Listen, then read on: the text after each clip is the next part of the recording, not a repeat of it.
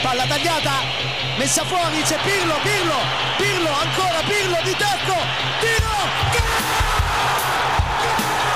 Una sassata del capitano! Mamma mia, una sassata del capitano questa volta non l'ha potuto! Serie Amore, der Italien Fußball Podcast mit Mario Rica und Mario Seuke.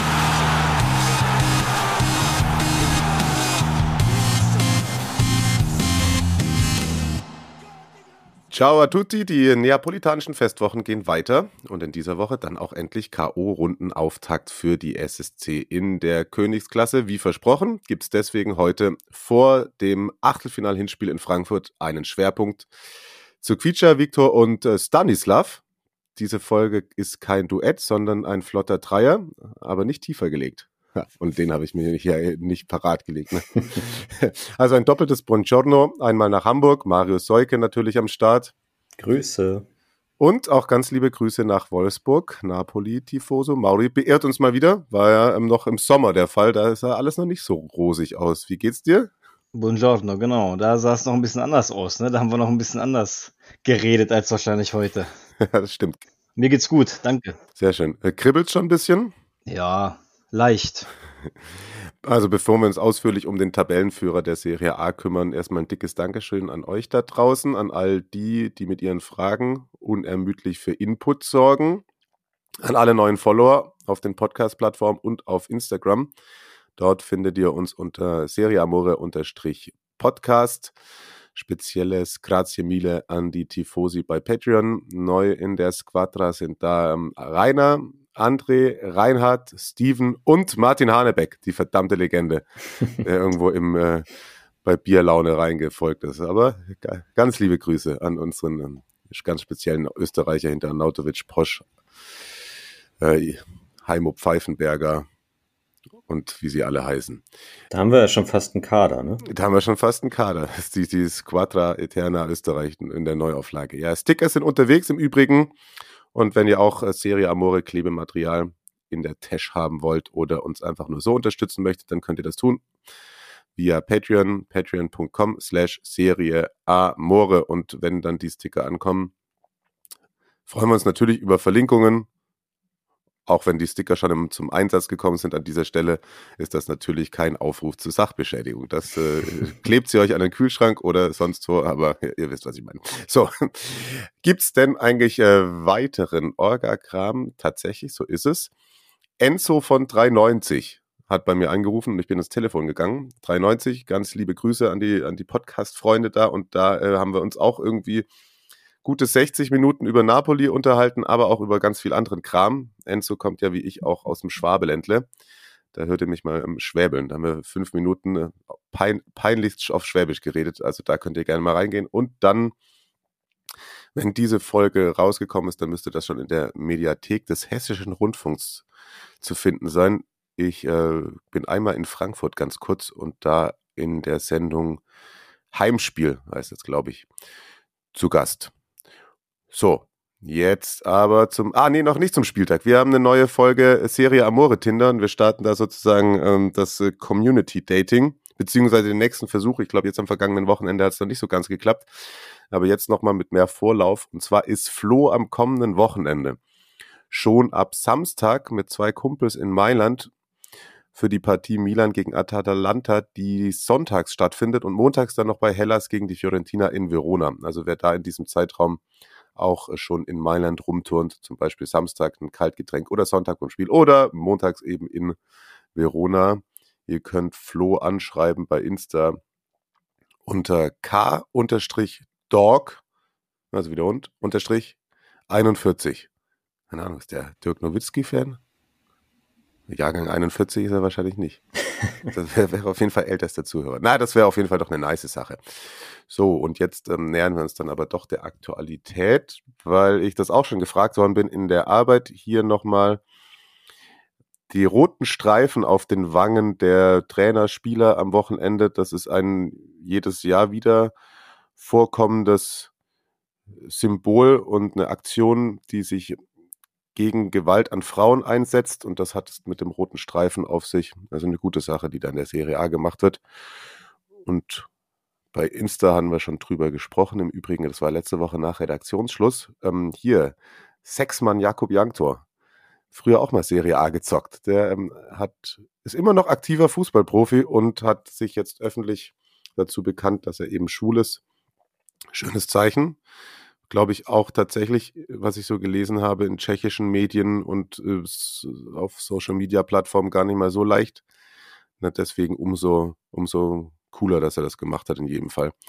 Da auf jeden Fall ein Herz für Jakub, würde ich mal sagen. Und der hat ja mal gespielt bei Sampdoria. Ich glaube, Udinese davor noch, ne? aber Sampdoria war so seine längste Zeit in Italien. Und da lag noch ein bisschen was rum, Marius, in deinen Notizen. Damit gehen wir mal rein in den 23. Spieltag, bevor das hier ein äh, Endlosmonolog von mir wird. Mauri, du darfst natürlich auch jederzeit, jederzeit reinkrätschen, wenn du, wenn du eine Anmerkung dazu hast. Ja, du machst das schon gut. danke. Sampdoria sich eine 0 zu 0 erkämpft gegen Inter. Das war auch nach Aufzeichnungsende letzte Woche. Da haben sie hinten zumindest sehr stabil ausgesehen. Kurz vor Schluss äh, Quagliarella fast sogar noch die Chance aufs, äh, auf den Siegtreffer gehabt. Das wäre sehr lustig gewesen. Und jetzt aber dieses Wochenende, nächstes Heimspiel zu Hause gegen Bologna verloren. Soriano hatte da die Rosso Blu im ersten Abschnitt in Führung gebracht. Sabiri dann noch per Strafstoß so gute 20 vor Ende zum Ausgleich und dann aber auch wieder, das gab es jetzt auch schon das eine oder andere Mal bei Samp in dieser Saison, 90. Minute, Orsolini, schon so eine Art Dolchstoß, würde ich mal sagen. Also die Blue Cercati, ich weiß es nicht, Mario, sind sie noch zu retten? Was hast du aufgeschrieben? Ich glaube, das ist ja auch äh, Teil der Frage gewesen, auf jeden Fall, die uns gestellt worden ist. Und einfach, warum denn äh, so wenig Tore geschossen werden. Und äh, da bin ich mal ein bisschen in die Datenanalyse gegangen.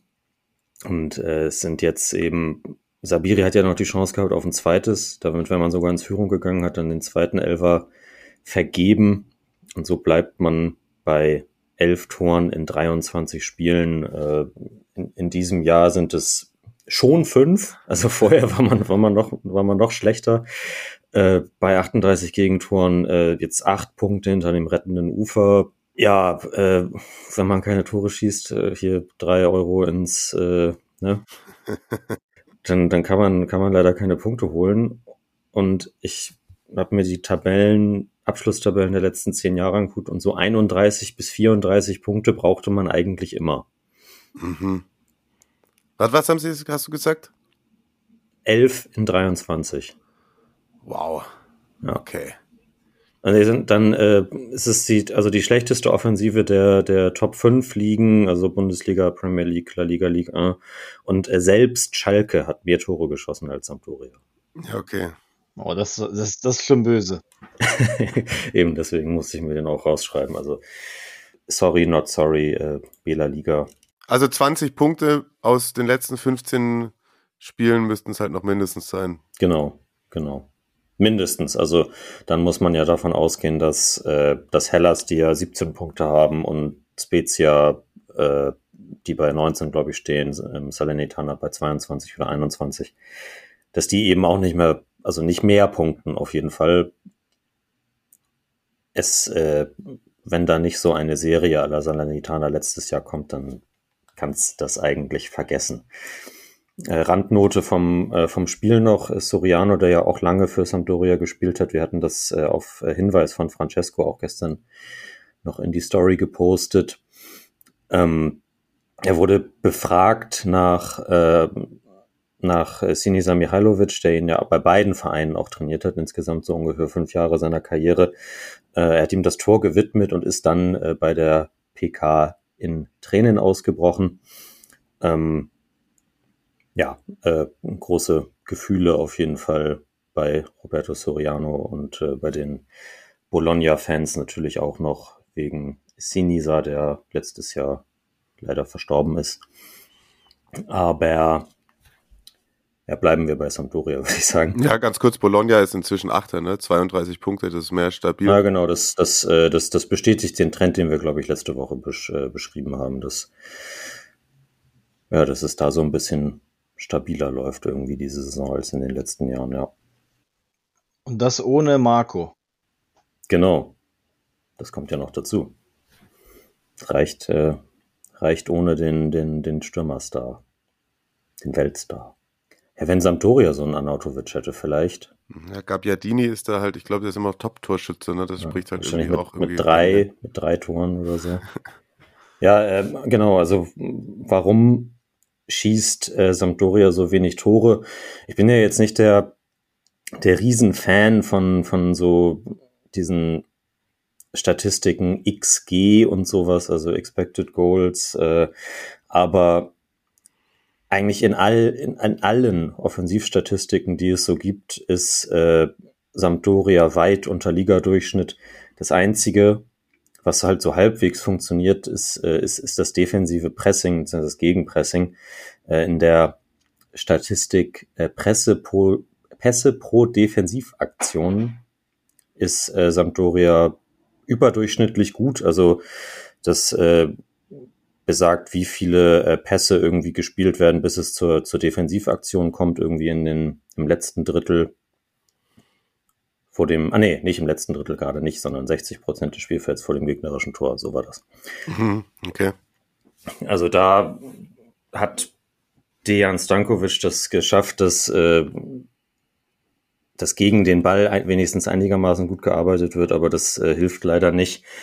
Ähm, dabei sehr gute Offensivaktionen zu kreieren und hat ja mit äh, Giampaolo äh, mit einer Viererkette und dann äh, drei Angreifern angefangen. Äh, Stankovic, als er übernommen hat, hat auf eine Dreierkette umgestellt, eben um defensiv ein bisschen stabiler zu stehen.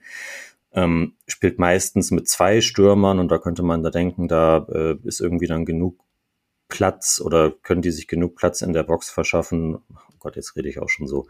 Sorry. Danke, Tobias Escher. Jo.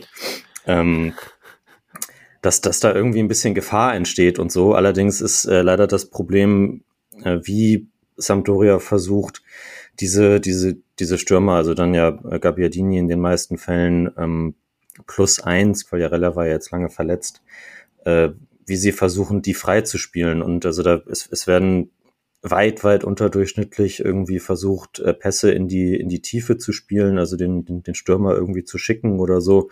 Äh, es werden unterdurchschnittlich Flanken von der Grundlinie gespielt, sondern immer nur aus dem Halbfeld. Also Sampdorias Taktik ist es offenbar, die, die spielen mehr Flanken als andere, als die meisten anderen Mannschaften in der Serie, aber immer aus dem Halbfeld. Und ja, da äh, kommt man dann irgendwie wieder zu den, zu den Expected Goals Situationen. Äh, die Verteidiger haben mehr Zeit, sich auf diese Flanken einzustellen, als wenn sie halt irgendwie von der Straf, also von und von der unteren Strafraumkante gespielt werden. Und äh, so ist es viel leichter zu verteidigen und äh, die prozentuale Chance eben in dieser Expected Goal Statistik sinkt. Äh, ja, ich finde so Halbfeldflanken sind auch meistens irgendwie Zeichen dafür, dass einem die Ideen ausgehen und die Geschwindigkeit dann rund um den Strafraum. Genau. Also es, es gibt wohl tatsächlich, ich habe natürlich auch nicht alle Spiele gesehen, also sie machen das wohl häufig schon, dass das sonst dann, sie haben ja die beiden eben in der, in der Dreierkette dann die beiden Außenverteidiger, äh, Augello und Leris meistens, die, äh, die ja dann eben die, die Leute sind, die die Flanken spielen und die werden dann häufig von, von zentralen Mittelfeldspielern so hinterlaufen, damit sie selbst ein bisschen, ein bisschen Platz bekommen. Allerdings wäre es ja vielleicht auch gar nicht so unsmart. Also ich bin jetzt kein Taktikexperte und Jan Stankovic hat sich vielleicht ja auch was dabei gedacht, aber dass man dann versucht, die irgendwie eben an der Grundlinie frei, also nochmal anzuspielen, damit die von da aus den Ball reinknallen können, so, aber ja, das äh, wird eben auch nicht gemacht, sondern immer nur ja, aus dem Halbfeld irgendwie in den Strafraum rein und ja, weiß nicht, Gabiadini ist jetzt auch nicht, das ist sicherlich kein schlechter Kopfballspieler. Genau, das wollte ich auch gerade sagen. Die haben gar keine Abnehmer eigentlich dafür. Genau, genau. Also nicht das absolute Kopfballmonster. Das war Caputo vorher auch nicht. Ist ja auch kein Riese jetzt so. Die Chancenverwertung ist nicht gut und äh, das liegt aber auch daran, dass eben die Stürmer nicht in gute Positionen gebracht werden und deswegen wird das bei Sampdoria nichts. Genau, die, die meisten, das ist auch noch eine Statistik, die meisten Schüsse kommen, äh, kommen, von, kommen aus der Distanz. Vielleicht ändert sich das ja jetzt alles mit äh, Jesse Rodriguez. Ach ja, genau. Stimmt, das ist ja eigentlich, den, den haben sie ja noch geholt. Das wäre ja einer, der, der könnte das so mit irgendwie mit Technik und Geschwindigkeit und so von außen vielleicht auch mal in den Strafraum reingehen oder so. Es ist halt nur die Frage, ob, ob der, nachdem er es sich, glaube ich, auf äh, oder in, auf La Palma hat gut gehen lassen, ob der ähm, noch Technik und Geschwindigkeit, also Technik bestimmt, aber noch Geschwindigkeit hat. Ja, also können wir tatsächlich auch die Frage, ob wir es ihnen zutrauen, noch die Klasse zu erhalten, mit einem ziemlich deutlichen Nein beantworten, oder? Ja, also im Grunde genommen müsste sich halt, müsste Stankovic alles umwerfen und dann, weiß nicht, machst du wahrscheinlich wieder den Defensivverbund kaputt und kassierst dann wieder mehr Tore. Ich weiß nicht, ob da auch noch noch ein Trainerwechsel helfen würde, das können die sich ja wahrscheinlich auch gar nicht leisten. Wir haben ja letzte Woche über die Gehaltsproblematik gesprochen.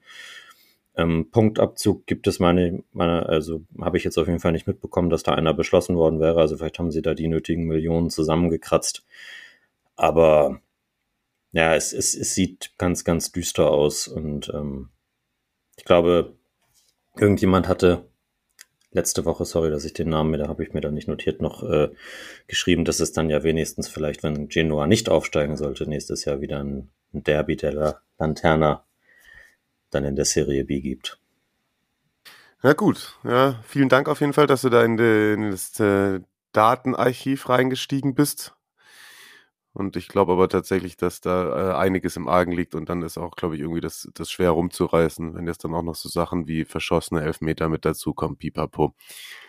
Lass uns mal jetzt schnell durch den Rest pflügen. Ich habe nämlich Bock, über Napoli zu reden, muss ich sagen. Ja. Milan schlägt die Spurs mit 1 zu 0 zu Hause im Hinspiel der Champions League und äh, dann, also im Achtelfinale, hat der Prime Diaz da der derjenige mit dem goldenen Tor am Wochenende ebenfalls wieder minimalistisch unterwegs. 1 zu 0 auswärts in Monza. Dritter 1 0 Sieg in Folge, ne? Ja, also die, die, Torino, die, ne? die, die, Stabilität, die wir letzte Woche angesprochen haben, die, die bleibt bestehen. Das definitiv. Messias hat da das Tor gemacht, aber Chancenverwertung sonst, ey, oh boy, Mann. Also auch äh, mhm. Grüße an äh, Charles de Ketelare. Der tut mir schon langsam inzwischen ein bisschen leid, auch in der Champions League hätten sie da deutlich höher gewinnen können, sogar noch gegen äh, Antonio Conte. Aber eben, wie du gesagt hast, sogar dreimal hinten zu null jetzt, da ist es stabiler. Ciao hat wieder gespielt, wieder 90 Minuten. Mhm. Bakayoko ist irgendwie gut gelobt worden, tatsächlich. Das, keine Ahnung, weiß ich nicht. Fiebertraum gehabt. Ja. Als, ich, als, ich, das gelesen habe, habe ich gedacht, was ist denn jetzt los? Unser alter Freund. das heißt, kannst du doch von oben jetzt irgendwie gönnerisch äh, so beobachten? Wie ist so gerade dein Eindruck von Milan und dem Ganzen, was ähm, darum passiert? Bisschen zu viel Panik gemacht zwischendurch, um Pioli auch? Auf jeden Fall. Ich meine, man muss ja auch die gesamte Situation sehen, wie viele Verletzte da sind. Ne? Allein ein Manjan, mhm. der für die letztes Jahr so wichtig war, dann Tomori, das kannst du halt wahrscheinlich nicht ersetzen mit den Reserven, die sie haben, mit Gabbia oder so, ne? Ja. Deswegen denke ich mal, war ein bisschen zu viel Panik. Weil du kannst ja nicht aber innerhalb von einem Monat eine ganze spielerische Klasse da verlieren. Ja. So sehe ich das. Ja, und ich glaube, jetzt sind sie ja da wieder irgendwie richtig stabil unterwegs und werden sich dann wahrscheinlich auch wieder für die Champions League qualifizieren, wenn sie jetzt das so weiter haben und wenn sie wirklich auch ins Viertelfinale kommen, dann sieht das alles wieder ganz anders aus. Haben wir, glaube ich, auch gesagt, äh, Marius, ne, dass und Pioli hat ja auch gemeint, dass, dass es so unheimlich wichtig ist für ihn, dieses Spiel gegen die Spurs. Bin da gespannt aufs Rückspiel und ob der knappe Vorsprung reicht. Äh, weiter im Text, wir haben es gerade schon mal angesprochen, Inter letzte Woche da gegen Samt nur 0 zu 0. Da war der Start in die Woche für alle Neapolitaner rosig, da Montagabend schön die, den Krampf da anzugucken. Jetzt hat man Udinese mit 3 zu 1 geschlagen, das durfte ich kommentieren, deswegen fasse ich das mal ganz kurz für euch zusammen. Also Lukaku, der ersten Elfmeter verschossen hat, super schwach, aber dann wurde der wiederholt und dann hat er genetzt und Mikitarian und Lautaro in der zweiten Halbzeit noch mit den Treffern. Udinese hatte kurz vor der Halbzeit mit dem ersten Torschuss noch ja, das 1 zu 1 erzielt. Sagen wir mal so, also Dominanz ist nicht der Bruder von Kreativität. Weil irgendwie 70 Prozent Ballbesitz helfen sie auch nicht und gegen Kompaktheit hilft halt gern auch mal Tempo und Halbfeldflanken sind schlechter als welche von der Grundlinie und wenn du nicht bis zur Grundlinie kommst, weiß ich auch nicht. Und ja, also ehrlicherweise, das sieht auf dem Papier ist nach einem souveränen Heimsieg aus, aber die haben sich schon lange sehr, sehr schwer getan. Also gegen Tiefstehende Und das muss man wirklich sagen, hat Sotil super gemacht. Das 2-1 durch Mikitarian fällt, nachdem Udinese sich das erste Mal mit irgendwie mehr als vier Leuten in der zweiten Halbzeit in Gegners Hälfte gewagt hat. Eigentlich ein super Konter, da laufen sie vier gegen zwei. Da hätte Aber Isaac ein bisschen mehr Success haben können, ne? ja, genau. Also was er da gemacht hat, und dann, da, da können sie halt eigentlich selber in Führung gehen und genau im Gegenangriff bekommen sie dann halt das 1 zu 2. Und als sie aufmachen mussten, dann hast du auch gesehen, wieder wo Inter seine Stärken hat. Aber davor und jetzt dann eben geht's zu Hause gegen Porto, Hinspiel auch im Achtelfinale. Ich glaube, es ist auch eine Mannschaft, die weiß, wie man, wie man äh, verteidigt. Und dann könnte es da, glaube ich, bisschen schwierig werden. Da ist ja Sergio Conceição Trainer, ne? Ah ja, ist das so? Ja, ja, ja, ja, ja, ja, okay. Der ist auch schlecht gealtert. Spielt Pepe noch? Ja, auch noch, oder? Ja, ja, ja. ja. Oh ja. Oh, Pepe gegen Lukaku, da freue ich mich drauf. Stark. Whatever. Ähm, Atalanta verliert zu Hause 1 zu 2 gegen Lecce. Was war da denn los? Atalanta weiter komplett unvorhersehbar. So, so würde ich das mal zusammenfassen. Und äh, über Lecce haben wir auch in den letzten Wochen ein bisschen gesprochen. Also jetzt mit 27 Punkten auf jeden Fall auf bestem Wege Richtung Klassenerhalt. Mhm die 31 bis 34, die ich eben äh, bei, Sam, bei Sampdoria gesagt habe, die gelten natürlich auch für Lecce und äh, Chisai und Blin in der vierten und 74. Ja, mit 2-0 geführt da bei Atalanta. Und äh, Heulund hat mal wieder getroffen, wie immer eigentlich in den letzten Wochen, aber das, das hat dann nicht gereicht. Hm. Allerdings auch nach einem Torwartfehler. Ich weiß nicht, ob ihr das gesehen habt. Echt von wem? Von Falcone. Ah, okay. Der hat den Ball, der wollte ihn irgendwie lang, lang klären, hat ihn aber direkt Heulund auf den Fuß gespielt, der reingegrätscht ist und dann hat er halt das Tor gemacht. Ah, okay, okay. Falcone ist sonst eigentlich immer super stabil die letzten Wochen, ne? Was man noch sagen muss zu Lecce eigentlich, ne, wenn man mal guckt, die haben gegen Neapel unentschieden gespielt, gegen Milan, gegen Atalanta beide Spiele gewonnen. Also gegen die Großen können sie es. Das stimmt. Gegen Lazio haben, glaube ich, auch gewonnen. Ja, genau, das war ja das. Äh, Wenn ich mich erinnere, ich weiß auch nicht, ja, irgendwie so. Ja, auf jeden Fall, das war das Spiel mit den ähm, Beleidigungen gegen Umtiti. Ja, also ich glaube, äh, Lecce verdient sich den Klassenerhalt auf jeden Fall auch. Hm. Spann spannender Fakt von unserem äh, Trikotsammler Markus übrigens. Äh, alle Auswärtsteams bei Atalanta haben diese Saison in Weiß gespielt. Okay. Das ist das, das ist das Tresenwissen, was ihr braucht. Ja, ich wollte schon gerade fragen, ist es vielleicht eher für mich das Zeichen, ob Markus mal zum Arzt gehen sollte? naja, ähm, äh, ap apropos gut gealterte portugiesische Fußballtrainer, Paulo Sousa. Oh ja. Hm, und den kannst du dir schwer vorstellen mit so, einem, mit so einem Leinenhemd und einem Rotwein in der Abendsonne. Mhm. mhm. Und den schönen grauen Haaren. Naja, ähm, der verliert sein Trainerdebüt in Salerno aufgrund eines Doppelpacks von Ciro Immobile gegen Lazio. Davide Nicola jetzt dann eben also doch weg. Und da hat äh, Felix uns Fragen gestellt, zum einen, was da gerade schief läuft und ob wir der USS den Klassenerhalt noch zutrauen. Mauri, hast du da eigentlich eine Meinung zu? Ich meine, das ist ja nicht weit weg von Napoli, ne? Salerno so als Süditaliener da irgendeinen Bezug zur Granata oder gar nicht? Also eigentlich ist es ja schon allein aufgrund der Nähe zu Neapel unser größter Rivale mit, ne? Aber ähm, ich würde es mir schon wünschen, dass sie den Klassenerhalt schaffen. Mhm. Allein weil es halt Neapel, äh, ne, weil es halt eine Mannschaft aus äh, der Nähe von Neapel ist, aus dem Süden Italiens. Und wie gesagt, die haben mir immer gefallen, auch wie sie spielen. Mhm. Gute Mannschaft. Ich finde auch, und das ist auch immer eine, die irgendwie nie aufsteckt. Ich, ich kann es schwer beantworten, was da gerade schwer läuft. Ehrlicherweise müsste mir nochmal, was da schwer läuft, was falsch läuft. So ist es richtig. Ähm, weil hm. Ab und an hatte ich das Gefühl, sie sind so ein bisschen von ihrem eigentlichen Weg abgekommen. Dann gab es so ein paar personelle Entscheidungen, die ich ein bisschen komisch fand, dass irgendwie Radovanovic, der eigentlich so für die Stabilität da auch so wichtig war, auf einmal dann von Davide Nicola so, aber mit so Worten, mit so, ja, der hat so viel uns, mit uns getan, für uns getan und dann steht er aber einfach nicht mehr im Kader. Ich weiß es nicht so richtig.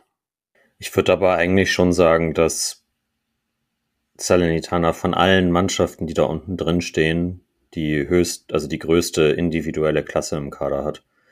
Ja. Und also ich halte von Paulo Sosa als Trainer jetzt nicht wahnsinnig viel, aber die, müssen das, die müssen das schaffen einfach. Ja, denke ich auch. Ich glaube auch, ich glaube auch, dass sie es schaffen. Lazio äh, unter der Woche das Hinspiel in der Conference League übrigens 1-0 gegen Cluj gewonnen. Auch da Immobile, der Torschütze, der ist äh, langsam wieder in äh, Ballerform. Direkt vorher stand, glaube ich, auch in der Gazetta, so was ist mit, was ist mit Giro los, äh, hatte fünf Spiele in Folge nicht getroffen. Dachte man jetzt äh, schon vorgezogenes Karriereende und so. Es, es wird ja nie, es wird ja nie, nie Drama gemacht in den italienischen Medien. ja. Das war, glaube ich, die passende Antwort darauf. Noch heftiger war die Fiorentina unterwegs in Europa. 4-0 bei Praga, da haben wir uns schön vertippt, aber man, die haben auch lange in Überzahl gespielt, dann im Endeffekt aber 4-0 das Hinspiel gewonnen. Auswärts zweimal Jovic, zweimal Cabral. Fünf Siege in Folge in Europa. Das ist richtig stark. In der Liga läuft es aber weiter in eher mau. Später Treffer Caprals hat da zumindest ein 1 zu 1 zu Hause gegen Empoli gesichert. Die Gäste da ist auf Rang 12 aktuell. Sieht auch ganz gut aus mit dem Klassenerhalt und La Viola nur auf dem 14. Also, ja, das ist eine Woche so, eine Woche so. Wir haben ja auch mal schon ein bisschen länger über die Fiorentina gesprochen. Mauri, du hattest gemeint, du hast das Spiel gesehen am Wochenende. Gibt es da neue Erkenntnisse aus deiner Sicht? Eigentlich nicht, außer dass die halt irgendwie, also die sind so viel, die sind zu so viel Chancen gekommen, eigentlich, ne? Aber irgendwie hapert es da immer am Abschluss. Ich meine auch das durch Cabral, das war am Ende ein halber Torwartfehler durch die Latte auch noch, keine Ahnung. Also ich, ich frage mich immer noch, wie, wie das geht, dass die mit so einer Qualität so wenig Tore auch machen. Ja, das ist, das ist echt erstaunlich. Also, mhm. Aber da werden sie wahrscheinlich in, in Europa in die nächste Runde einziehen und noch in der Coppa unterwegs. Nachher holt Italiano zwei, zweimal Silberwehr. Dann ist alles andere egal. Dann können sie auch als äh, 16. gerade noch so die Liga abschließen, aber es ist schon irgendwie merkwürdig voll. Vor allen Dingen, es gab auch viele, die, die Florenz sogar ähm, vor Neapel getippt haben. Viele? Sind da welche in der Runde hier dabei? Nee, ich habe Florenz nicht vor Neapel getippt. Nein, von euch nicht, aber wenn ich das so gelesen habe in den sozialen Medien, ja, Florenz, Italiano, das ist doch ein super Trainer, die Mannschaft, Jovic, boah. Ja, ja, ich, also das, also ich, ich, ich dachte, ich dachte auch, gesehen. genau, ich dachte auch, die machen diese Saison den nächsten Schritt. Aber vielleicht ist ja der nächste Schritt eben genau, zwei Pokale zu holen. Juve ist auch mal äh, auf einmal wieder Siebter im Übrigen, ne? Neun Punkte hinter Atalanta, ja, das schon. 2-0 bei La Spezia gewonnen. Tore Ken und die Maria und bockstarker Perin im Kasten, der auf einmal wieder da wegen, glaube ich, Belastungssteuerung oder so, whatever. Handanovic auch wieder gespielt bei Inter, so komplett random einfach lässt du mal den Torwart wechseln. Naja, gut bei so. In der Europa League ein gewisser Ludovic Blas für Nantes getroffen. Ich hab's gechingst, Freunde. Äh, da nur ganz, ähm, nur 1-1 und spät hätte man da gerne noch einen Elfmeter gehabt. Ich kann's nicht beurteilen, ehrlicherweise. Ich habe es nicht gesehen. Ich habe nur Fotos davon auf Twitter gesehen. Der Arm war sehr weit oben, aber die Arme Bremers auch sehr im Rücken. Also keine Ahnung. Ich glaube, es ist dann auf Stürmerfoul äh, entschieden worden. Nur auf, äh, anhand, anhand des Standbildes verstehe ich, warum es dann vielleicht da keine Handelfmeter gab. Whatever ist ein 1 zu 1, kann man ein Rückspiel noch drehen. Das stimmt. kann man drehen, ist gut. Äh, es, gibt, es gibt ja wenigstens äh, Auswärtstorregel gibt es ja nicht mehr, ne? Äh, das zur Beruhigung, so zur Beruhigung aller Juventini. Aber es, es klang wieder so, als, als hätte Allegri den gleichen Fehler gemacht wie gegen Villarreal letztes Jahr frühes, frühes eigenes Tor und dann irgendwie gegen den Underdog das 1-0 über die Zeit bringen, 70 Minuten lang. Das ist, das ist, das ist ein super taktischer Plan, ne? Das ist halt echt äh, Juve-Style. Naja, whatever. Hey, Im Übrigen, ohne die 15 Punkte Abzug wäre Juve Zweiter jetzt, ne? Das jo, können wir mal kurz wow. festhalten, bitte. Drei Siege in Folge auch wieder, ne? Ja. Ja. ja. Bei Spezia gab es auch eine Trainerentlassung. Äh, Luca Gotti musste gehen. Ähm, Fabrizio Lorieri, sein äh, Co-Trainer, hat da jetzt gegen Juve interimsweise auf der Bank gesessen. Und äh, zumindest von dem, was ich am, am Sonntagabend gelesen hatte, äh, soll Leonardo Semplici das Ruder übernehmen. Da gibt es wohl jetzt am heutigen Montag die letzte Verhandlungsrunde. Äh, auch echt in jedem Land sind Trainerentscheidungen sind so wahnsinnig kreativ. Das ist unfassbar. Ja. Aber also ich weiß nicht, Jakini bekommt immer noch keinen Job. Was ist da los? das wollte ich auch gerade sagen. Jakini fehlt auch noch. Vielleicht ist ja noch mal was für Sampdoria am Ende. Ja, ja, stimmt eigentlich. Oh Gott. Kann man noch mal mitnehmen. Und dann haben wir noch die Roma. Die hat äh, unter der Woche ihr erstes K.O.-Duell bei Salzburg vermasselt. 0 zu 1 beim großen Bruder vom FC Liefering. Am Sonntagabend dann zu Hause 1-0 Heimsieg gegen Hellas zusammengewirkt Tammy Abram da früh verloren, der ordentlich was ans Auge gescheppert bekommen hat. Siegtor durch Solbacken, der für die, Palla, die Baller ins Team gerückt war. Torpremiere. Und halt völlig random, ne? Rick Karstorp vom einfach gar nicht im Kader, zack, boom, Startelf. Und ich hatte nur noch auf Twitter so ein Zitat von Mourinho vom vorm Spiel gelesen, wo er so gesagt hatte, so, ne, von Karstorp und Solbacken erwarte ich erstmal gar nichts. Also ich glaube, das hat gemeint so im Sinne von keine, keine Druck aufbauen. Jo. Aber jetzt gewinnen die wieder zu Hause. Die haben übrigens jetzt viermal zu Hause gewonnen, ohne ein Gegentor zu schlucken. Josie, Josie-Style. Ja, das gab es davor mal unter Rudi Garcia, falls ihr euch erinnert. Sechs in Folge. Aber halt das mit Carstop und Solbacken. Und aber auch danach, weißt Mourinho erst ist wieder alles andere Scheiße, jetzt macht er wieder den, hab ich dann da, danach gelesen, hat er wieder Fans und Medien kritisiert und was erwartet ihr eigentlich und ihr solltet mal irgendwie appreciaten, wie gut die Mannschaft ist und so. Das ist halt wirklich Jose Mourinho Masterclass. Mhm. Und ich weiß wirklich, der ist schizophren. Ich glaube wirklich, er ist schizophren. Ich kann es mir nicht mehr anders erklären. Also das ist, also, falls er sich selber glaubt, was er erzählt. Aber naja. Es ist wie auch die, immer. die große Show. Er muss einfach irgendwas sagen. Ja. ja. Das ist, das ist unfassbar. So, jetzt musst du irgendwas sagen. Wir sind nämlich jetzt durch den Spieltag durch. Wir sind jetzt bei Napoli.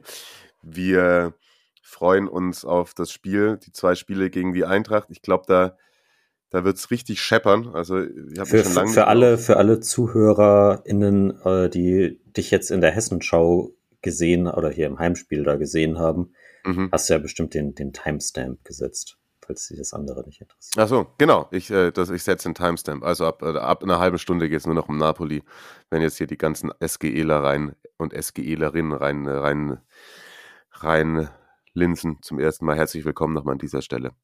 Gute. Hauptsache Olli seppt nicht rein.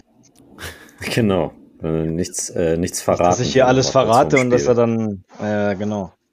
Das wollte ich gerade sagen, also schon lange nicht mehr auf so zwei Duelle gefreut, weil ich glaube, beide Mannschaften bringen irgendwie viel mit, dass da wenig mit Abwarten ist und da wird wahrscheinlich in beiden Spielen voll gepowert, würde ich mir auf jeden Fall wünschen, weil ich glaube zum Beispiel, es wäre auch aus Napolis Sicht nicht nicht der richtige Ansatz, da in Frankfurt zurückhaltend äh, zu spielen. Zumindest meiner Meinung nach, Mauri, wir können ja jetzt mal das so ein bisschen von vorne aufrollen. Müssen jetzt nicht alles von der Pike erklären, aber wie gesagt, vielleicht sind ein paar neue ZuhörerInnen mit am Start. Wir haben uns vor der Saison im Sommer schon länger unterhalten. Da waren auch schon einige Transfers noch gar nicht über die Bühne gegangen. Deswegen waren wir da natürlich irgendwie auch noch gar nicht in der Lage, das richtig zu beurteilen. Aber ich glaube, selbst wenn wir alle Transfers schon gewusst hätten, hätte uns das, was wir jetzt diese Saison zu sehen bekommen, schon auch noch ein bisschen überrascht. Was, was würdest du denn sagen, was überrascht dich an, was hat dich am meisten überrascht, dass es so gut funktioniert? Und was sind die Gründe dafür? Also am meisten hat mich überrascht, dass es funktioniert. Weil, wie gesagt, wir haben ja vor der Saison schon darüber geredet, was man für Spieler abgegeben hat. Ospina, Insigne, Mertens, Koulibaly, Fabian Ruiz. Das waren ja äh, jahrelang Stammspieler. Und da habe ich ja selber auch gesagt, das wäre ein Wunder, wenn Neapel das überhaupt in die Europa League schafft dieses Jahr. Weil keiner hat damit gerechnet, dass Leute wie Quaradonna, sage ich jetzt, oder Kim Min-jae so einschlagen. Du kannst so gutes Scouting machen, wie du willst. Aber da sind doch, da, da reiben sich doch bestimmt äh, selbst irgendwie in Napoli paar von den Kaderplanen die äh, die Augen, dass die zwei so eingeschlagen haben.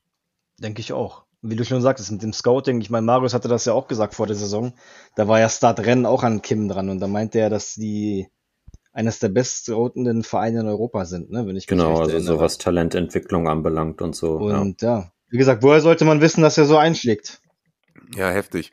Was macht die zwei aus deiner Sicht so stark, wenn wir dann gleich eh schon mal die ersten äh, zwei Namen gehört haben? Kim hinten, neben Rahmani, so gemeinsam, ich muss mal sagen, Kulibali halt für 60, 70 Millionen, der war zwei, drei Jahre in Folge immer unter den besten Verteidigern Italiens, auch mal zum Serie A-Verteidiger des Jahres gewählt worden. Absoluter Führungsspieler, hinter Insigne sozusagen zweiter Kapitän auch gewesen, dann geht er weg und davor hatte er auch ab und an mal Rachmani so seine Problemchen und war noch nicht so aufgegangen. Und dann kommt, kriegt er einen neuen sozusagen Mitspieler, Kollegen, Boss neben sich. Und dann funktioniert das auf einmal so gut. Was, was hat da aus deiner Sicht Kim für Vorzüge? Er ist einfach mega konstant. Also ich glaube, ich kann mich ja nur einen Fehler erinnern gegen, gegen Udinese im Hinspiel. wo er mal den Ball leichtfertig weggeschenkt hat, aber sonst, er räumt einfach alles ab. Keine Fehlpässe, konzentriert, keine übertriebenen Spielereien. Okay, manchmal macht er auch den Lucio, wo er dann über die Mittellinie läuft, aber selbst da behält er einen kühlen Kopf und äh, spielt dann einen schlauen Pass. Und wie gesagt, der ist einfach, also ich hätte es nie gedacht, dass einer auch Koulibaly so einfach ersetzen kann. Er versteht sich super mit Rahmani, er ist nach Standard super, verteidigt, schießt Tore. Also 10 von 10. Ein sympathischer Typ. Bringt sich super in die Mannschaft ein, keine Primadonna. Ja, und ich finde, das ist so der erste Punkt, wo man auch das sieht, dass, was ich finde, da könntest du vielleicht gleich mal drauf eingehen, wie, wie groß da der Verdienst von Spalletti ist, dass die neuen Unbeschwerten auch ein wenig äh, alte Spieler noch besser machen. Also du hast gerade Rahmani angesprochen. Was glaubst du oder was erzählt man sich so auch in der, in der Napoli-Community? Was ist da der Weg, den Spalletti gegangen ist, um auch die ganzen, die davor vielleicht unter den Jahren, als die ganzen anderen Führungsspieler da waren, auch noch nicht so viel Verantwortung hatten? Warum, warum gehen die jetzt da gerade so auf? Man hätte ja auch mal davon ausgehen können, dass dass das irgendwie die sehr belastet, dass sie jetzt irgendwie mehr Verantwortung übernehmen müssen. Ja, aber genau das ist, glaube ich, das Gegenteil, weil wie du schon sagst, ich glaube, Spalletti hat es hingekriegt, aus dieser ganzen Mannschaft nicht einzelne Führungsspieler, sondern oh, du bist jetzt der Star, sondern die Mannschaft ist einfach der Star. Man muss nur mal ein Spiel sehen, da ist einer für den anderen da. Quietscher ist vorm Tor, er könnte selber schießen, er gibt Osimen den Ball, damit er seinen Doppelpack erzielt. Also die sind alle kompakt. Die sind alle, die halten zusammen. Jeder übernimmt Verantwortung, da ist keiner, der meckert, keiner schreit den anderen an. Das, wie gesagt, das war letzte Saison noch nicht so. Auch wenn es sich blöd anhört, dass, äh, dass man das jetzt so sagen muss. Aber ich glaube wirklich, dass zum Beispiel das Insignia oder Mertens und so wechseln, das hat der Mannschaft gut getan. Ja, da ist mein Take dazu bisschen tatsächlich diese, dass Napoli das ist mehr Culpa, wenn ich das so ausdrücke. Den Vergleich haben wir, glaube ich, auch schon mal bei der Roma gezogen. Aber Napoli schon so ein kleines italienisches Leverkusen war. Auch, dass da einige Spieler traumatisiert waren und man, man so daran zu knabbern hatte, dass man viele Jahre, ich meine auch die Sari-Saison, wo man über 90 Punkte hatte und dann nicht Meister wird und dann letztes Jahr auch, als dann Maret äh, irgendwann patzt und irgendwie hatten da ganz viele Spieler im Kopf, wir können irgendwie einfach nicht gewinnen.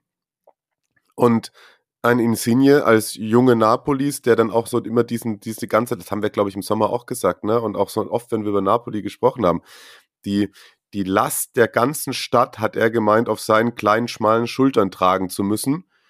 Und jetzt sind da neue dabei, die sind so unbeschwert, die haben diese, diesen, ja, diesen Skonto nicht auf, auf, äh, in ihrem Kopf und spielen unbefreit und stecken damit irgendwie auch die anderen an. Also wir könnten ja mal kurz, wenn wir so hinten durchgehen. Meret im Tor war lange Zeit auch, vor ein paar Jahren galt auch als neues italienisches Torwarttalent. Und dann auch aufgrund vieler ja. und vor allem des individuellen Patzers da letzte Saison, der dann auch irgendwie nochmal den Einbruch eingeleitet hat, hat man sich gedacht, vielleicht ist er dann doch nicht, nicht äh, der, für den man ihn gehalten hatte. Nicht umsonst stand auch lange dann mal wieder Ospina im Tor. Und jetzt diese Saison auch der Torwart, keine Schwachstelle. Eher das Gegenteil. Er ist richtig gut unterwegs, Mauri. Genau, richtig. Wenn man mal überlegt, vor zwei Jahren, da hat jeder, also so wie Ancelotti, Gattuso, die haben immer Ospina vorgezogen. Da hieß es ja, okay, Ospina ist besser mit den Füßen. Keine Ahnung warum. Ich weiß es nicht. Aber wie gesagt, jetzt sieht man, wo seine Klasse ist. Der hält einfach alles gerade. Und wie du schon gesagt hast, ich glaube, das ist das gesamte Konzept, weil die gesamte Mannschaft einfach ihm diese Sicherheit auch gibt.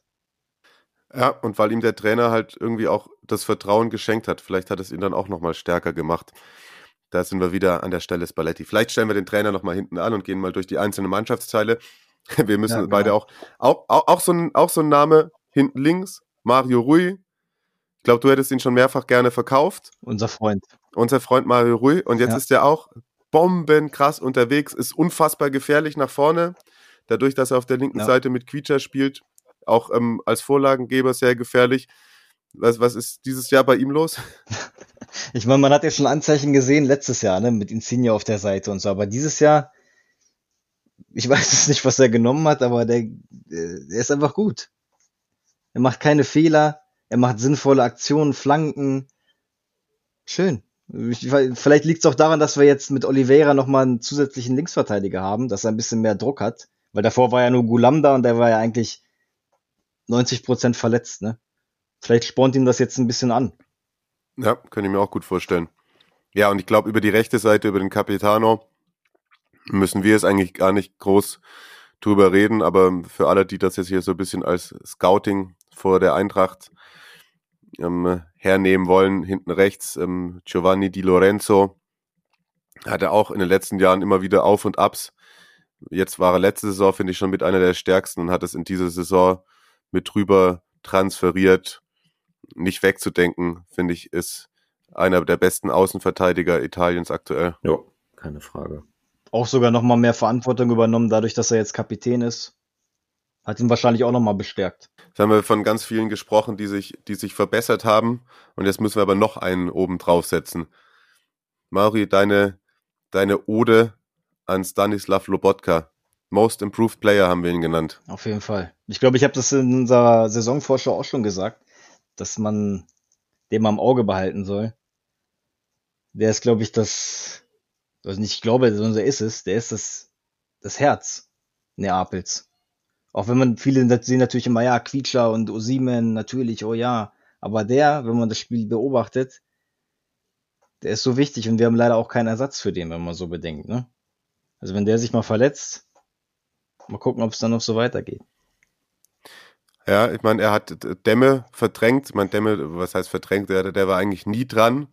Ich glaube, für die Champions League ist er jetzt nicht mal nominiert, Dämme für die K.O.-Runde. Nee. Und Stanislav Lobotka, Ball, Ballaufleser, also unterstützt die Verteidiger hinten, also natürlich im Spielaufbau, ist aber auch, und das traut man ihm, wenn man das erste Mal so sieht, gar nicht zu, so klein, äh, kompakt, manchmal fast viereckig wirkend, gewinnt aber Zweikämpfe en masse, auch gegen den Ball, ist richtig giftig und ja, ich glaube, das, das, ist schön, dass du es gesagt hast. Dass es ist, er ist das Herz, weil er dafür sorgt, dass vor ihm Zielinski und auch zum Beispiel Sambo Anguissa, äh, die haben durch ihn alle Freiheiten. Er hält ihnen den Rücken frei.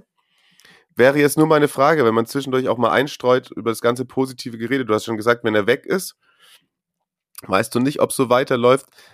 Ist er denn insofern als Schwachstelle auszumachen, wenn du ihn unter Druck setzt? Also es gab, gab ja eine Zeit lang zum Beispiel bei Inter, da konnte man Brozovic aus dem Spiel nehmen und dann äh, war das Ding gegessen.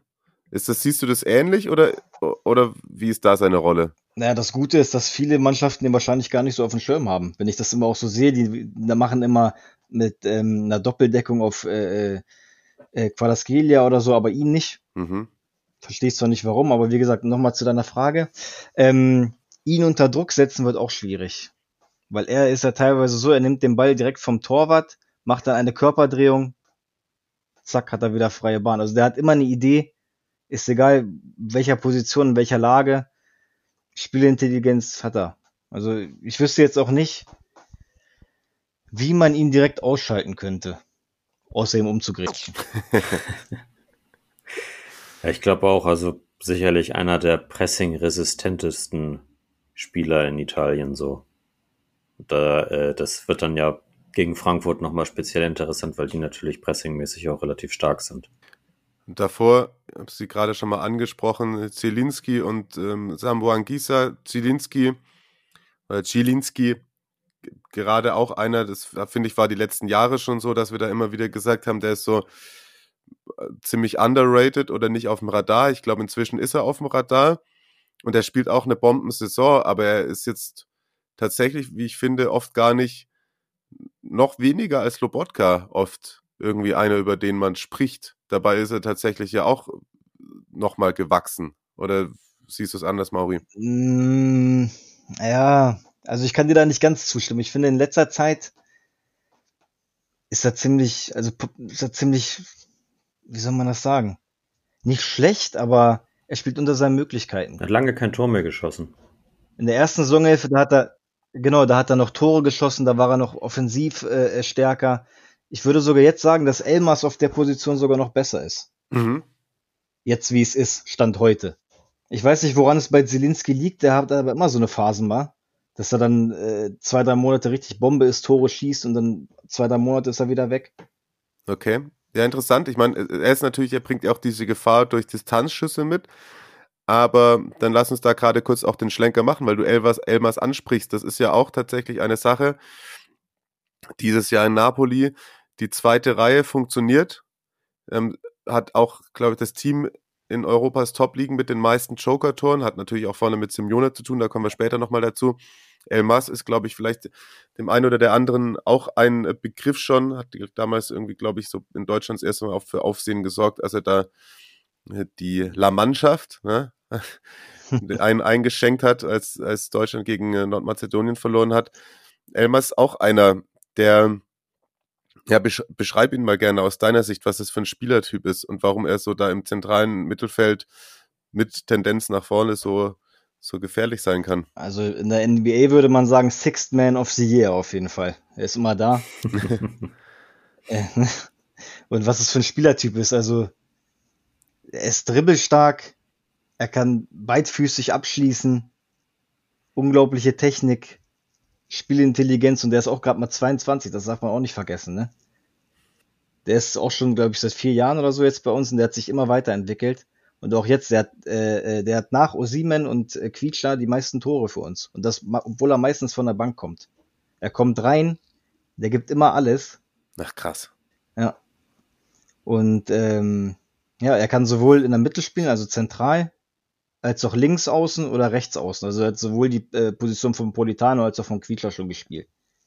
Ja, und der ist, wie du sagst, ne, der kommt immer rein und das ist so, der brennt so. Ich habe immer Angst, die ersten zehn Sekunden, dass er sofort eine gelbe Karte bekommt, weil er irgendwie voll in jemanden reinschrubbt.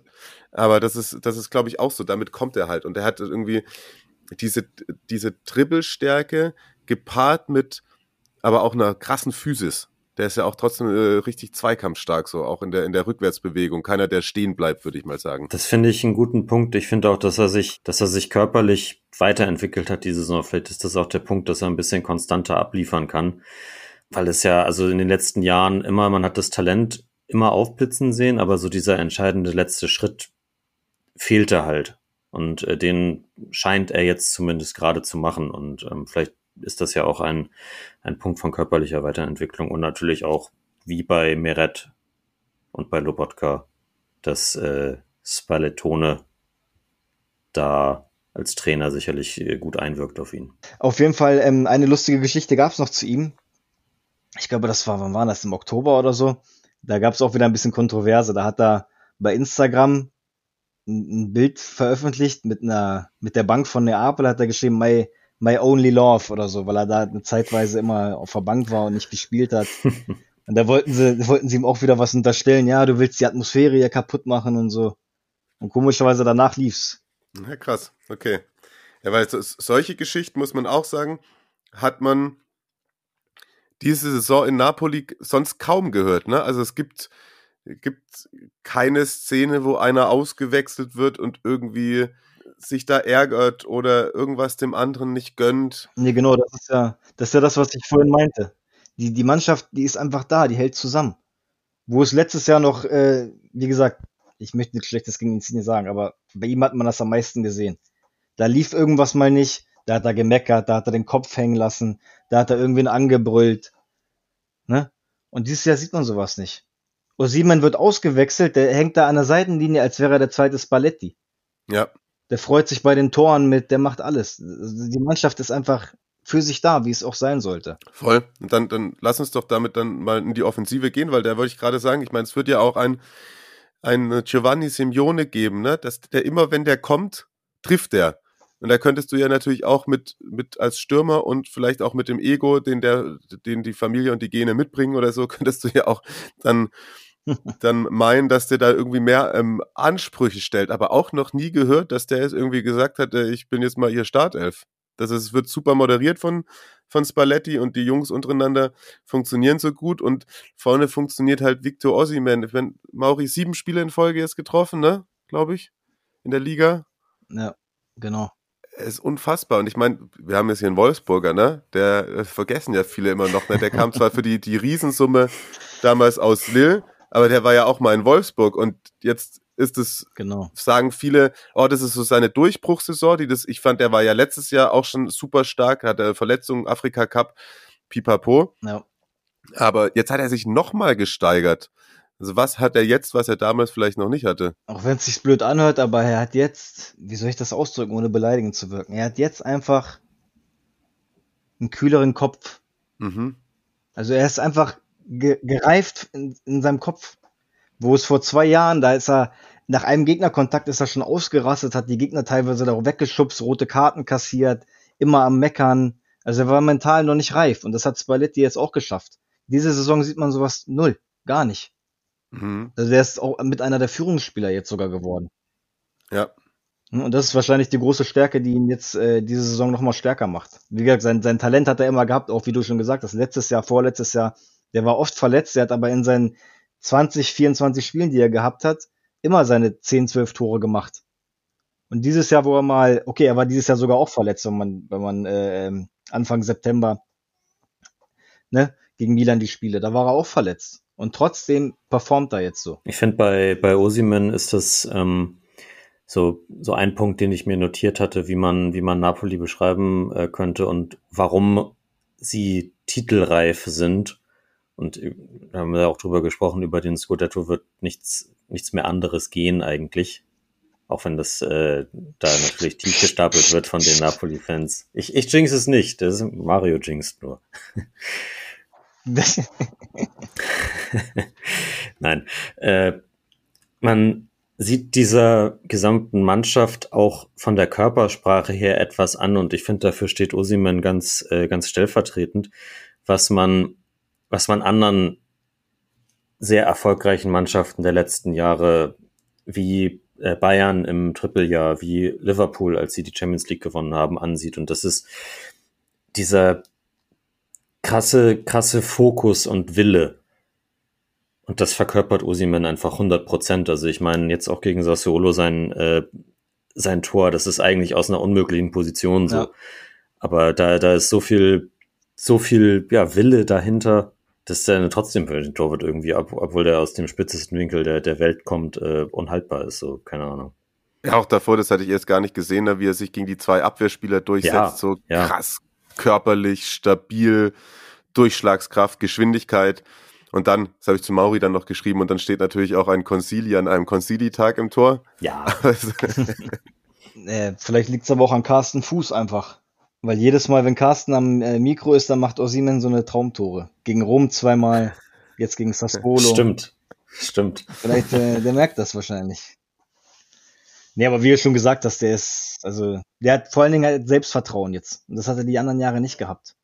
Der hat teilweise Dinger liegen lassen, die macht er heute mit einem blinden Auge. Ja, stimmt voll. Und ich meine, ich, weil du willst jetzt natürlich keine Tipps nach äh, Frankfurt geben, aber wenn die Podcast-Folge erst dann am Dienstag rauskommt, dann hat Olli Glasner auch keine Zeit mehr, die anzuhören. Aber wie würdest du, wenn du gegen Ossiman spielen würdest, was würdest du sagen, wie musst du ihn verteidigen? Wie, wie beraubst du ihn seiner Stärken? Hart einsteigen. Also ich meine, man könnte mal das Spiel gegen Inter nehmen, wo Skrinja äh, und Bastoni und Acerbi da waren. Da, ich weiß nicht, ob es daran lag, dass das erste Spiel war nach der Pause oder ob es Inter wirklich gut gemacht hat. Ich vermute eher zweites. Ähm, die haben ihn komplett aus dem Spiel rausgenommen. Die sind so hart gegen ihn reingegangen. Die haben sich nicht überlaufen lassen, weil das ist gerade, das sucht er ja, ne? Wenn er äh, äh, den Ball hinter den Spitzen gespielt wird, da ist er dann, ist er weg. Das wollte ich gerade sagen. Es hat halt so zwei Sachen, ne? Du kannst ihn, wenn du, wenn du dich tief stellst, ja, das Ding ist, wenn du ihn tief stellst und ihn versuchst aus dem Spiel zu nehmen, ist er halt trotzdem noch, ähm, und ich finde, da sind Halbfeldflanken gefährlich, über die wir heute auch schon gesprochen haben. Aber wenn Rui oder Lozano die Bälle reingeben, ähm, Ossiman kann dir schon auch in einem gut besetzten Strafraum mit viel Körperkontakt, kann der dich schon auch durch die Luft richtig verwunden. Aber wenn du ihn versuchst vom Tor wegzuhalten, also er hat die Körperlichkeit, um da durchzugehen. Und wenn du, wenn die letzte Reihe hochsteht, dann attackiert er die Tiefe mit seiner Geschwindigkeit. Das ist dann schon enorm. Also ich glaube, wie du es machst, äh, du wirst immer irgendwo die Möglichkeit oder ja die Gefahr haben, dass er dir da wehtut. Und vor allem, wenn du dich tief stellst, dann hast du ja dann immer noch die Möglichkeit, über die linke Seite zu kommen, auch mit Einzelaktionen und da Geschwindigkeit und Tripling, das Triplinge-Genie und ja, die Entdeckung überhaupt, wie ich finde. Äh, Quietscher Quadaskelia steht jetzt bei zehn Toren und neun Vorlagen. Also Double Figures. Wieder wie wir. Mauri hat gerade vorhin schon mal den NBA-Begriff reingeworfen. Der ist auf jeden Fall, aber es ist unfassbar, was, was der macht. Also es ist kaum einem Spieler, schaue ich so gern beim Fußballspielen zu. Mauri Quietscher, was soll man, was soll man groß sagen? Sprachlos, ich bin selber sprachlos. Also ich meine, dass er so einschlägt, ne? Also ich glaube, da hätte noch nicht mal der größte Optimist mitgerechnet. Und wie gesagt, der macht ja wirklich alles. Links, rechts, Kopf, Vorlage, er arbeitet auch mit nach hinten. Der, der fummelt da teilweise Gegner aus. Jetzt am, am Freitag, ich weiß nicht, ob ihr das gesehen habt, wie der da im Mittelfeld den Ball angenommen hat. Sein tolles Solo danach. Mhm, wow. Also das war nur eine, eine beispielhafte Aktion. Ich meine, der hat so eine Sachen auch schon mit Trent Alexander Arnold gemacht, ne? Oh ja, erinnere mich. Das habe ich in der Konferenz kommentiert. Das, das, das, das, vergessen ja auch viele, die irgendwie dann zwischendurch auch mal gesagt haben, Napoli ist vielleicht ein gutes Los. Die haben ja ähm, Liverpool im eigenen Stadion komplett zerfickt, um es mal so zu sagen. Sorry für die Sprache, aber und da hat er wirklich zur Halbzeit, glaube ich, Trent Alexander Arnold, der hat kurz zwischenzeitlich sich überlegen müssen, ob er einen richtigen Beruf gewählt hat, als Quietscher mit ihm fertig war. ja, eben, das ist es. Er hat auch halt diese einfach diese Unbeschwertheit. Der spielt einfach Fußball. Er will einfach spielen. Der ist nicht, ja, ich muss jetzt dies und das. Nee, er, er spielt einfach. Und dadurch kommen halt diese ganzen Aktionen raus. Natürlich klappt es nicht immer. Ich meine, okay, gegen Inter hat es auch nicht geklappt. Aber äh, größtenteils funktioniert's. Früher, früher hat man ihn ja angekreidet, ja, der trifft nur gegen äh, schwache Mannschaften, auch so wie bei Osimen. Aber jetzt, wenn man sich mal anguckt, gegen Lazio hat er getroffen, gegen ähm, Juve hat er getroffen. Ich finde, was soll er noch mehr machen? Er braucht nichts mehr zu beweisen. In den, in den letzten fünf Spielen vier Tore, vier Assists. Genau. Das ist richtig heftig. Jo. Das, das sind, das sind halt, ich meine, solche, solche äh, Vergleiche helfen immer niemandem, aber das sind halt schon Messi-Stats. So. ja, ja, voll, klar. Voll. kleiner, kleiner äh, Fact nochmal zu Osimen. Ich weiß nicht, ob ihr das gelesen habt, aber er hat ähm, 100 Tore schneller erreicht als Messi und Cristiano Ronaldo. Echt? Krass. Ja, er hat dafür, glaube ich, nur 100, 197 Spiele gebraucht. Ich glaube, Cristiano Ronaldo 300 Spiele und Messi 212 oder so. Ja, Ronaldo hat natürlich, äh, war, das hat ja ein bisschen gedauert, bis der so torgefährlich wurde. Ja. Aber ja, das, also das spricht für sich. Boah, heftig eben auch, dass, dass, dass er eben sich halt nicht von diesen Ver er hat ja schon viele Verletzungen, hast du ja auch gerade schon gesagt, Mauri, äh, gehabt. Ja, ja. Und hat das, hat sich davon nie zurückwerfen lassen, so, ne? Gibt's bei, bei Quietscher, Mauri, eine Sache wie bei Osimen gerade, wo du sagst, das sind die Spiele, in denen er sich extrem schwer tut? ist auch wieder schwer.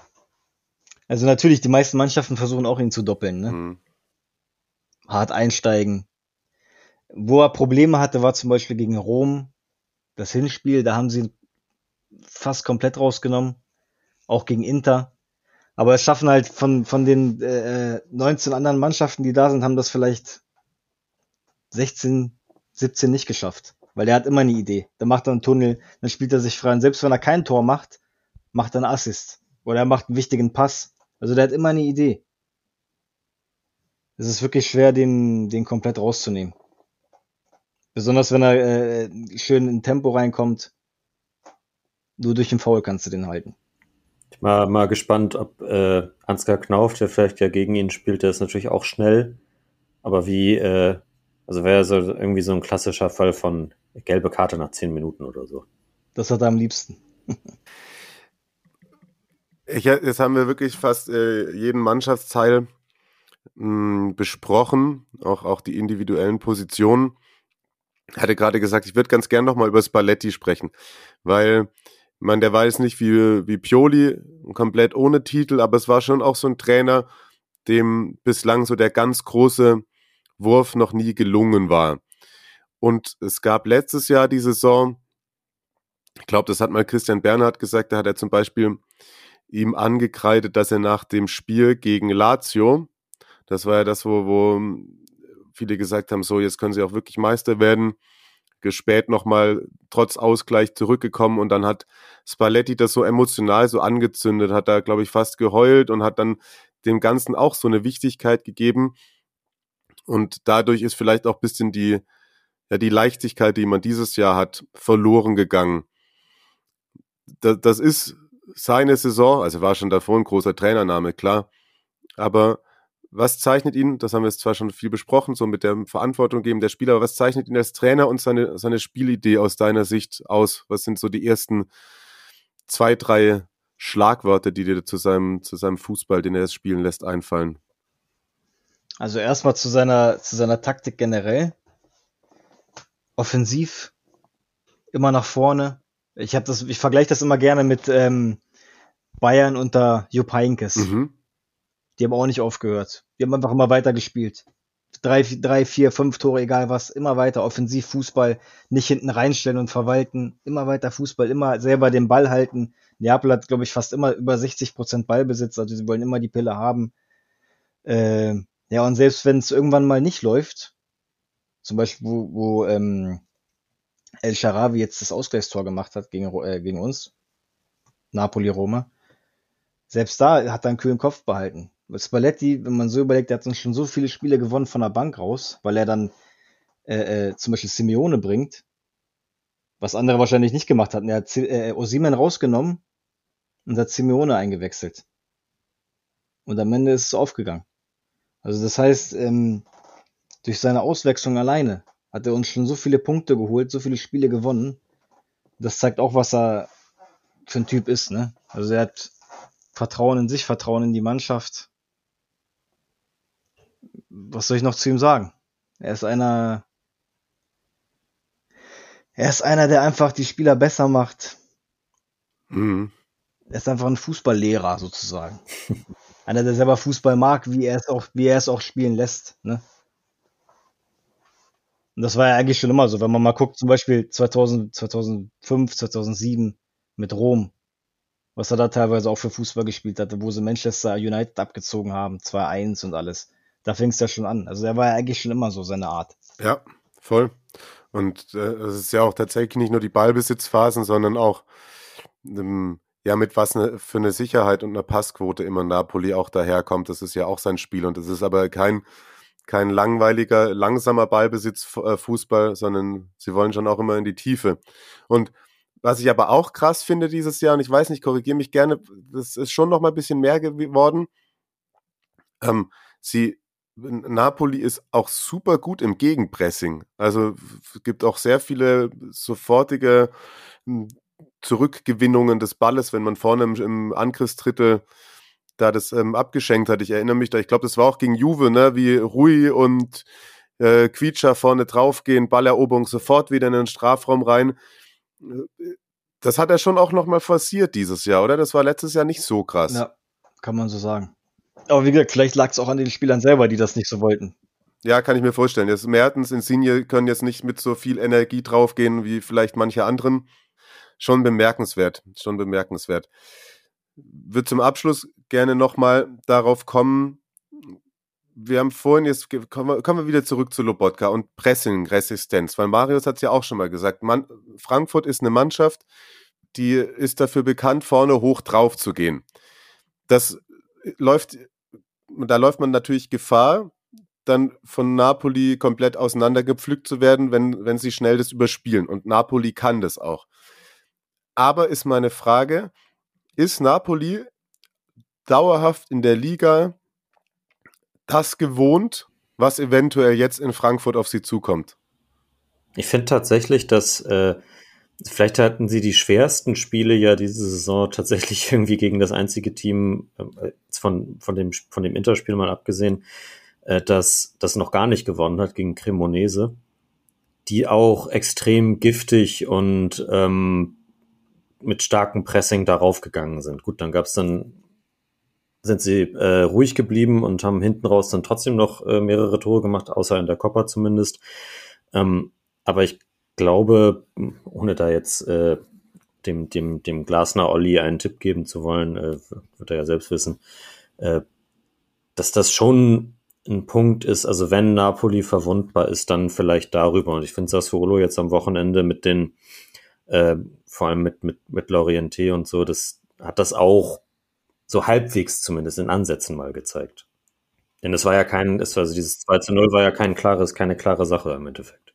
Nee, nee, also Sassuolo hat schon ihre Chancen gehabt auf jeden Fall. Ich musste ab und zu doch zittern. Aber auf jeden Fall, ähm, für Neapel ist es wahrscheinlich besser, wenn der Gegner mitspielt. so wie es zum Beispiel Liverpool, Ajax, Juve und so machen wollte, dann hat man mehr Freiheit, mehr Chancen, als wenn sich jetzt zum Beispiel ein Gegner, wie du schon sagtest, Cremonese oder auch im Hinspiel Spezia, Empoli, die haben sich hinten reingestellt und die haben es schon schwer gemacht. Da sind die Treffer in der 80., 90. Minute sogar gefallen am Ende, ne? Aber ich glaube nicht, dass Frankfurt diese Taktik fahren wird, weil das ist ja auch eine Mannschaft, die auch selber den Ball haben will, selbst mitspielen will. Und von dem Hochanlaufen hast du keine Angst? Das lösen sie hinten alles auf, glaubst du? Ja, das meinte ich ja. Also, wenn man, wie du schon sagst, hoch anlaufen, die wollen dann wahrscheinlich Lobotka auch hoch anlaufen, aber er hat immer eine Idee. Dann macht er eine Körpertäuschung, dann hat er den Weg frei. Natürlich kann es auch mal in eine Hose gehen. Also ich gebe jetzt keine äh, Garantie, dass da jetzt alles glatt läuft. Ne? Es gibt immer mal Situationen, wo mal äh, der Ball vielleicht schlecht geklärt wird oder der Gegner den Ball hat wieder. Aber Neapel ist eigentlich, was sowas angeht, gut aufgestellt, denke ich mal. Okay, ja, ich bin sehr gespannt. Ich bin, bin wirklich, wirklich sehr gespannt. Ich, ähm, ich weiß, dass ich dich nicht nach einem Tipp fragen werde. Ich werde, da ist natürlich der, der Aberglaube und so. Da lieber nicht. Aber Frankfurt schon auch eine Mannschaft, wo hat man schon Respekt vor in Napoli, oder? Wie ist da so die, die Stimmung auch bei dir im Umfeld und so? Muss man ja Respekt vor haben. Ich meine, das ist der amtierende Europa League-Sieger, ne? Da kann man jetzt nicht hingehen und sagen, ey, ja, die schießen wir ab. Natürlich sieht man das jetzt mal ein bisschen dieses Jahr ein bisschen einfacher, weil wenn man die Jahre davor anguckt, wenn man im Achtelfinale hatte, Real Madrid, Chelsea und Barcelona, sieht man wohl diesmal die Chance ein bisschen größer, dass man weiterkommt. Ist ja klar, ne? aber trotzdem unterschätzen tut Frankfurt wahrscheinlich keiner. Nicht die Mannschaft, nicht wir Fans.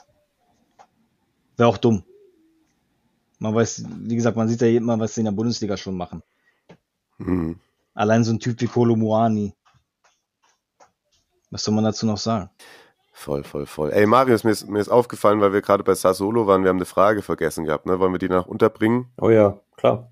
Von wem kam die nochmal? Ich weiß, war das. Von Janik, waren das beide von Janik? Ja, ja ähm, kann ja vielleicht Mauri auch mal ähm, noch seine Meinung mit zu abgeben, dass er es eigentlich schade findet, dass Berardi nicht mal bei einem größeren Club seine Qualität äh, zeigen kann und anschließend daran die Frage auch zu Fratesi. Hat er das Potenzial, hat er das Potenzial für einen großen Verein in Italien oder einer anderen Liga zu zocken? Ich glaube, bei Berardi kann man Schluss äh, ganz kurz machen. Ich glaube, das ist auch irgendwie selber gar nicht sein Anspruch, oder? Also ich meine, der fühlt sich da pudelwohl. Er hat das ja, glaube ich, äh, vor seiner Verlängerung oder im Rahmen seiner Verlängerung letzten Sommer auch gesagt, dass äh, teilweise die Angebote gar nicht da waren. Dann letztes Jahr wäre er gerne gegangen, aber da hat Sassolo dann abgelehnt und dann dachte er jetzt, okay, dann, dann, dann bleibe ich halt hier. Also genau, er ist da, denke ich, äh, genügsam. Ich glaube, so in seinen ganz jungen Jahren gab es dann, äh, gab es dann teilweise auch charakterliche Fragezeichen, weswegen äh, die großen Vereine eben nicht komplett ernst gemacht haben, was so Verpflichtung anbelangt. Ich denke mal aber dadurch, also spätestens seit er ja Stammspieler bei Mancini gewesen ist, äh, ist das ausgeräumt gewesen. Und ja, jetzt, ich meine, jetzt ist er noch bis 2027 gebunden, also wenn, dann macht er nochmal im, im, so im, im Quagliarella-Alter dann den Schritt zu einem Topclub, aber eher nicht. Und Frazesi ja, der wäre, der wäre auch gerne im Sommer gewechselt zu Roma. Das ist ja sein Jugendclub. Und ich denke, das kommt früher oder später auch zustande. Ja, denke ich auch. Und er kann es auch. Ja, absolut. Jetzt soll ja Juve auch an ihm dran sein, habe ich gelesen, erst vor ein paar Tagen. Ja, würde auch passen. Würde auch passen. Also ist ja die, die Art von Mittelfeldspieler, die die Juve dann vielleicht auch braucht, wenn Rabiot geht. Und Mittelfeldspieler übrigens, und dann hat er noch gefragt, ob wir denken, dass Flo Neuhaus in die Serie A passen würde. So, Mauri, willst du Flo Neuhaus in Napoli nehmen? Vermutlich nicht. So, dann haben wir es doch. Es, ist, es, es, gab ja, es gab ja auch schon mal Roma und Napoli-Gerüchte und äh, ob ich ihm da jetzt einen Stammplatz zutrauen würde, weiß ich nicht, aber äh, so vom Spielertypen her wird, das, wird der schon in die Liga passen. Denke ich auch. Ich muss mich jetzt langsam in Richtung Bahnhof aufmachen, um rechtzeitig in Frankfurt anzukommen. Mario, bist du morgen in Frankfurt? Leider nicht. Leider nicht. Ich habe es probiert, aber die Tickets waren, äh, da gab es ja auch, wie ich glaube, es ist in Deutschland auch so, dass erstmal die Dauerkartenbesitzer Vorverkaufsrecht mhm. haben. Und ich glaube, die waren schon innerhalb von 10 oder 20 Minuten waren alle Tickets weg. Ja, krass. Ja, krass. Selbst Verwandte von mir aus Italien, die haben sich letztes Jahr, wo die Ansetzung bekannt wurde, haben sie schon Flug und alles gebucht, Hotel, und die haben ein Ticket gekriegt. Ja, shit. Sind aber zu zweit. Das heißt, die Frau muss warten im Auto und er geht Fußball gucken. Okay. Ja, oder man holt noch was auf dem. Ja, aber da werden die Preise dann auch. Äh, ja, aber da werden die Preise. Wahrscheinlich ja. zu hoch. Ja, ja, okay. Ich vermute dann, dass ich dann irgendwann im Mai oder so mal nach Neapel fahre, vielleicht. Wenn du weißt, was ich meine. Da kann es ja eventuell auch äh, gut werden. Ne? Mhm. Ey, Mauri, vielen, vielen Dank, dass du dir die Zeit genommen hast. Das ist immer wieder eine große Bereicherung. Sehr cool. Schön, dass wir uns mal wieder so gehört haben. Immer gerne. Jetzt äh, starte ich durch in Richtung Frankfurt und freue mich sehr dann auf dieses Spiel. Danke euch äh, fürs Zuhören. Wenn ihr Feedback zur Folge habt und wie sonst auch immer, ihr kennt den Spaß. Danke, danke. Kleiner Programmtipp äh, zum Abschluss noch. Äh, unser Frankfurt-Edelfan Markus war bei der Neapolitaner im Podcast. Und also wenn ihr was zu, also alle Napoli-Fans, die was zur SGE hören wollen, äh, da könnt ihr wahrscheinlich auf eure Kosten kommen. Und dann, jetzt bin ich, äh, ich, ich wollte euch beiden gegenüber gar nicht äh, äh, unhöflich wirken, aber ich habe hier so nebenbei immer ein bisschen im Handy getippt. Und zwar hat große Liebe äh, Tobi geschrieben äh, Serie Amore Tinder hat funktioniert. Ah! Ja. Nice. Äh, wie war das? Tobi und seine Freundin haben sich mit Fabi und dessen Kumpel getroffen und äh, die, die beide waren bei den Spielen Inter Udinese und Atalanta Lecce. Bilder und Videos äh, gibt's dann jetzt die Tage, schickt er uns heute Abend, gibt's dann die Tage auf äh, unserem Instagram-Channel und ähm, vielleicht dann für die nächste Folge auch noch ein kleines Stadionerlebnis. Stark. Ja, hier, also, Serie Amore hat funktioniert. Sehr gut. Das ist ein gutes Tinder-Ding. Schöne Nachrichten zum Ende. Also, vielen Dank euch fürs Zuhören. Mauri, nochmal danke. Marius, komm gut durch die Woche. Immer gerne. Vielen Dank euch beiden. Viel Spaß äh, in Frankfurt. Viel äh, Spaß beim Spiel. Dir, Mauri, morgen. Dankeschön. Ich hoffe auf was Positives. Ciao. Palla tagliata, messa fuori, c'è Pirlo, Pirlo,